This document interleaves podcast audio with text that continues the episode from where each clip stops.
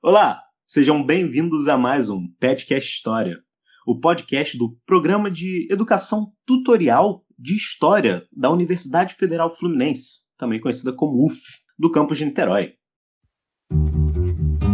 Trabalhadores do Brasil. porque entiende que el enemigo es uno. Assim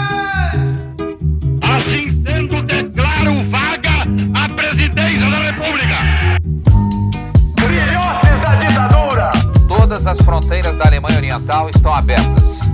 Vai todo mundo perder. Isso é uma mentira, é uma pantomima, uma patuscada. Ouvintes, é, hoje nós apresentaremos um episódio curto. É, o seu apresentador serei eu, Guilherme Garnier, e nós vamos nos debruçar em alguns acontecimentos recentes. Parece que tem muito tempo, mas foi ainda no início desse ano em que o Capitólio dos Estados Unidos foi invadido por apoiadores do ex-presidente Trump tentando impedir a posse do recém-eleito John Biden. Claramente chocou o mundo. O que eu quero dizer? É, os Estados Unidos deveria ser o, o país que é a referência democrática para o mundo. E aparentemente a população parecia não respeitar a própria eleição. Na verdade, meu caro ouvinte, isso é um problema que existe desde o começo da democracia. O que pretendemos explorar nesse episódio são as seguintes perguntas: O que é democracia? Como ela funciona? Muitos usam o, nome como se ele explicasse por si só. Demo do grego povo, cracia do grego poder. Então, poder do povo, certo? Bom, ouvinte, a gente acha que não. Porque há uma certa diferença entre os tipos de democracia. Por exemplo, há uma diferença entre democracia antiga, aquela dos gregos e romanos, que existiu uns bons 500 anos antes de Cristo. Na Grécia, por exemplo, ela era mais uma exceção. Apenas Atenas e assim uns punhados de outras cidades que possuíam esse sistema. E mesmo em Atenas, ela era restrita a apenas alguns cidadãos. Eles deveriam ser homens, maiores de idade, filhos de pai e mãe atenienses e deveriam ser nascidos em Atenas. Estes, e apenas estes, podiam participar e opinar do sistema público aberto e fazer propostas. Platão, um filósofo de Atenas, não gostava muito dessa forma de governo. Ele achava que pessoas despreparadas não deveriam opinar em assuntos do Estado. Ele escreveu um livro chamado A República, na qual ele imaginava uma sociedade perfeita, onde todo mundo sabia o seu lugar. Seria semelhante a um homem, no qual as pernas representariam os trabalhadores que garantiriam que a, a sociedade continuaria se movendo, os braços seriam os guerreiros que defenderiam a sociedade, e a cabeça seriam aqueles que mandariam nelas, aqueles que dariam uma direção, e estes seriam os filósofos. Não por pouco, muitos conservadores usam é, este texto é, para justificar as suas posições. Aristóteles, também um, um ateniense da época, ele foi um pouco mais pragmático. Ele queria, na verdade, entender como a democracia funcionava e não como ela deveria ser.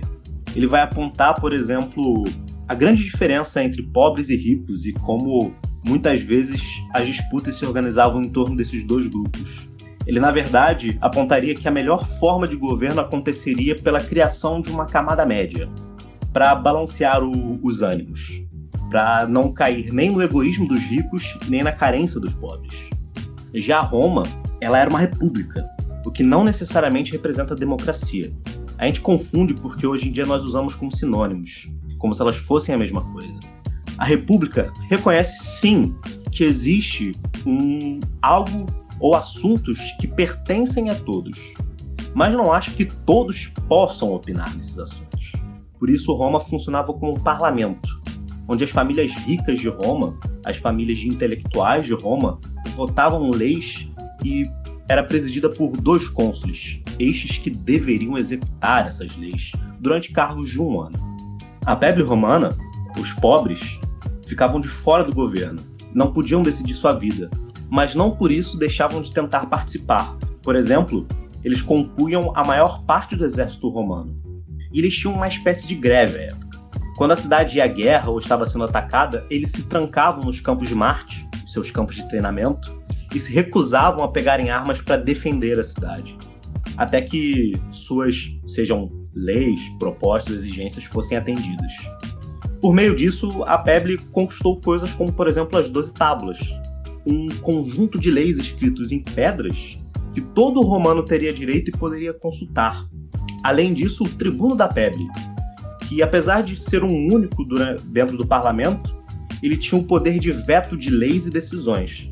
Pulemos assim alguns anos à frente, já para 1783, depois de Cristo, claro, quando os Estados Unidos tinham conquistado sua independência e formaram a primeira república democrática da era moderna. E a gente se pergunta, o quão democrático era esta república moderna? Bom, ouvintes, esta era uma república dos bons homens. Ela tinha um alvo certo, ela sabia quem queria que participasse. Ela achava que o bom homem era um branco e proprietário de terras, de forma que ela era fundada como uma república censitária. Só poderia participar e votar quem tivesse uma propriedade a partir de tal tamanho. Essa, na verdade, era a república do plano de Thomas Jefferson, a república dos fazendeiros. Bom, mesmo os ideais do próprio Thomas Jefferson, que dizia que todos os homens nasciam iguais, não foi o suficiente para abolir a escravidão até 1865, que apenas foi abolida após uma dura guerra civil. O voto universal masculino apenas foi legitimado em 1819 pelo presidente Andrew Jackson, ele próprio um homem de poucas posses. Mesmo que a escravidão tivesse sido abolida em 1865, o regime de segregação racial sulista só seria posto abaixo com o movimento dos direitos civis, que foi tomar lugar apenas da década de 1960, quase um século depois. Só perdendo para a África do Sul, que manteve o regime de apartheid até 1994. A próxima experiência democrática seria a das revoluções gêmeas, da Revolução Haitiana e da Revolução Francesa. Também no final do século XVIII, entre 1789 e 1794. A Revolução Francesa, já em seus primeiros anos, atingiu um ponto de universalidade de participação masculina nunca antes visto, e principalmente inaugurou o debate da questão social, que basicamente é a ideia de que não bastam existirem direitos e eles serem defendidos, eles devem ser garantidos. Ou seja, o Estado deveria tomar medidas ativas para que todos pudessem acessar seus direitos em plenitude. Muitos, por sinal, dizem que essa é a primeira base sobre a qual vão se construir as ideias dos direitos sociais, que vão ser muito importantes para o debate político no século XX. E quando logo chegam as notícias da revolta de escravizados no Haiti, eles não demoram muito para votar a abolição da escravidão. Ela ocorre em 1794, apenas dois anos depois da fundação da Primeira República Francesa. A rebelião dos negros e negras pela sua liberdade de Haiti já havia sido planejada antes mesmo da Revolução Francesa. Eles estavam se organizando entre as suas figuras de liderança religiosa. Entretanto, ela encontrou um corpo político nas ideias do, do outro lado do oceano e fundou a primeira república com constituição que afirmava que homens é, nasciam livres, independentes da cor da pele, sendo o primeiro documento a condenar o racismo. Infelizmente, as duas repúblicas ficariam isoladas. A França ficaria cercada de monarquias que temiam que a revolução se espalhasse. E o Haiti estava rodeado de nações escravistas que consideravam ele um mau exemplo para as suas populações de cor. Curiosamente, o aliado que eles tanto esperavam, também uma nova nação republicana, nunca veio. Os Estados Unidos não queria se envolver em guerras europeias e nem queria que a República Negra sobrevivesse para inspirar a crescente população de escravizados do seu sul agrário. Para sobreviver, teriam de adotar medidas cada vez mais autoritárias que as distanciavam de suas fases iniciais. Entretanto, isso não impediu o Haiti de ceder destacamentos de soldados para Simão Bolívar, que estaria envolvido na independência da América. Agora, ouvintes, vocês que estão mais atentos perceberam que é apenas no século XVIII que a ideia de democracia que temos é formada e ainda assim ela muito se difere das experiências contemporâneas. E mesmo lá, no passado, na República de Gregos e Romanos, ela teve uma série de episódios conturbados, como as, digamos assim, greves de Roma. Sendo apenas depois da fundação dos Estados Unidos que veremos uma república democrática, assim ela se tornando sinônimos.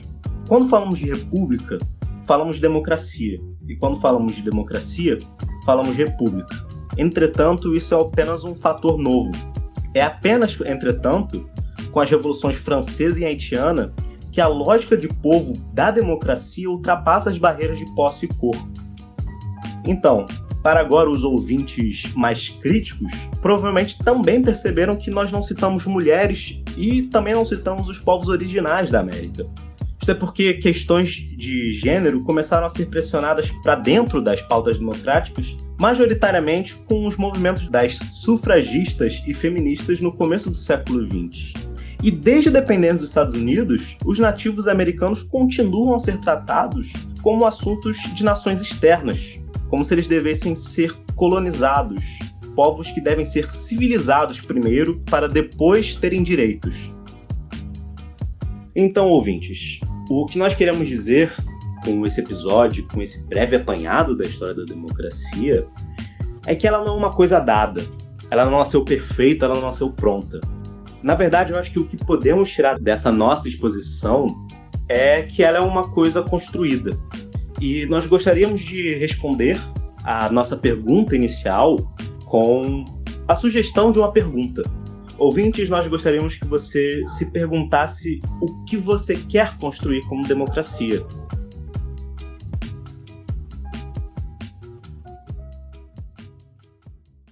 Então, ouvinte, eu agradeço por ter me acompanhado neste curto episódio sobre a democracia.